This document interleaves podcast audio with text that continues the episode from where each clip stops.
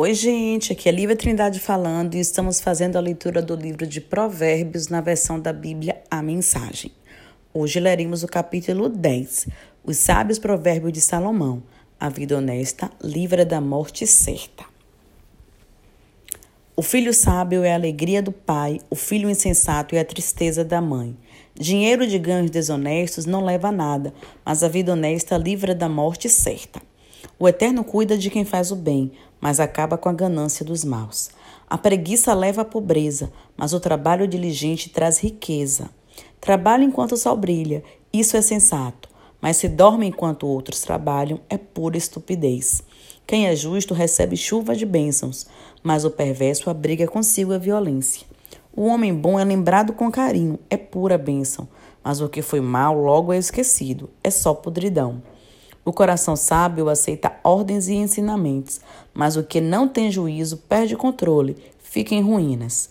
A vida honesta é tranquila e segura, mas o malandro receberá o seu troco. Quem conspira para o mal causa desgosto, e quem fala com insensatez é arruinado. Quem fala com justiça é como fonte que dá vida, mas a boca do perverso é um poço de violência. O ódio causa divisões, mas o amor cobre as falhas.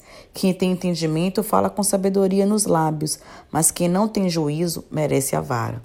O sábio acumula conhecimento, um verdadeiro tesouro, mas quem fala com insensatez fica completamente arruinado. Quem aceita a disciplina leva os outros à vida. A riqueza do rico é a sua fortaleza mas a pobreza do pobre é sua ruína. A recompensa do justo é a vida exuberante, mas o perverso apenas acumula castigo.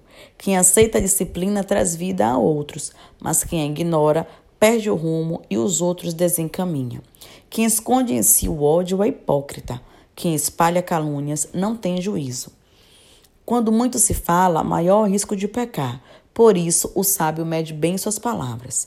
O discurso do justo é digno de atenção, mas a mente do que é mal não vale nada.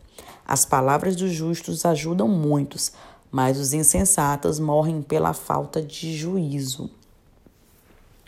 O temor do Eterno prolonga a vida.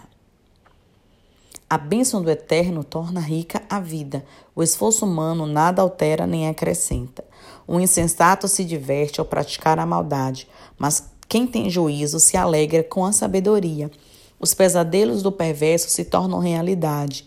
O que os justos desejam lhes é concedido. Ao passar a tempestade, o perverso já era, simplesmente desaparece, mas o justo fica firme para sempre. O empregado preguiçoso não é alegria para seu patrão, é como um gosto amargo na boca e fumaça nos olhos.